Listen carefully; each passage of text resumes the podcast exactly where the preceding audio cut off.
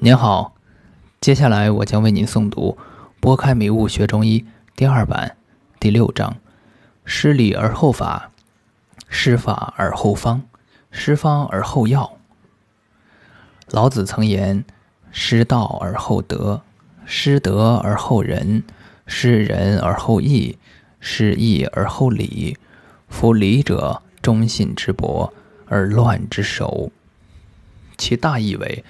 当道失传之后，人们就重视宣扬德；当德失传后，人们就重视宣扬仁；再之后就是义，而最后就是礼。当大多数人都在宣扬礼的时候，这时主流宣传为克制自己来遵从礼仪，而人总是不愿意被克制，说明此时社会已经伦理败坏，社会已经开始出现混乱了。当所有人都重视义的时候，此为大义。没有兄弟会不团结，没有子孙会不孝顺，没有官员会不廉洁。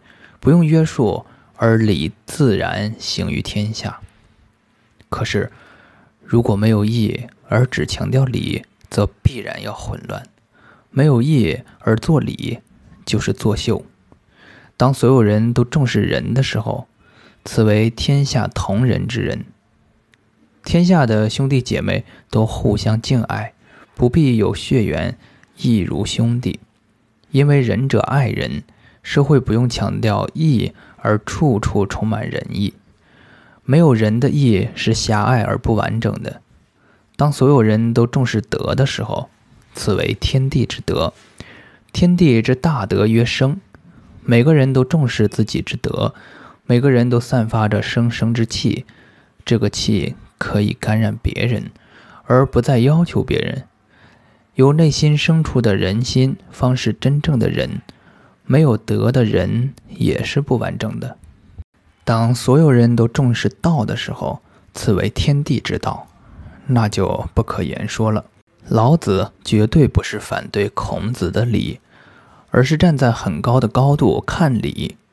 正如孔子曰：“从心所欲不逾矩。”只要从的是本心，是天地之道的心，就不会感觉有理束缚而所行皆合理。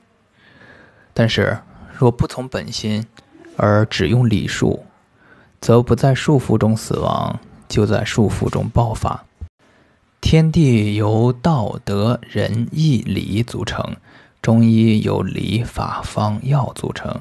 万物依礼，施礼而后法，施法而后方，施方而后药。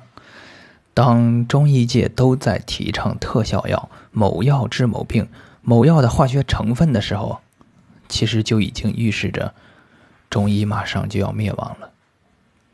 曾经有人提倡中医存药废医，在我看来，这是消灭中医的第一步。只要没有中医理论的支撑，中药。迟早会因其疗效的不稳定而被淘汰。很多人学了一辈子中医，还是遇到头痛病人就处天麻川芎，遇到腰痛就处杜仲牛膝，用药不按方配伍，很难有效。这种医生就算活到一千岁，也称不上中医。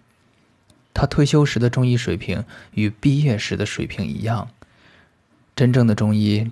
正是毁在这些人手里。当中医界开始提倡某方治某病、某方治某症的时候，中医的法就已经荒废了。这时候的中医就是经验医学，临床经验越多，看病越好。用方子对常见病可以取得不错的效果，但治疗复杂病则无从下手。当中医重视法的时候，就可以称得上中医了。所用之法为天地之法，在明白了该用某个法来治病之后，在法的指导下选方选药。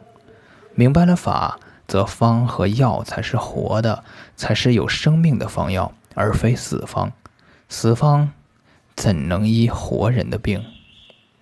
当然，如果法是在理的指导下选的，那才是真正的中医高手。而此理必须是天地之理、阴阳之理，而非自己琢磨的歪理。当中医之理兴盛的时候，每个中医都按照天地之理生活，并以天地之理指导国民养生疗病，中医就真正的兴盛了。中医兴盛，则中国文化兴盛。老祖宗留给我们的财富是无比宝贵的。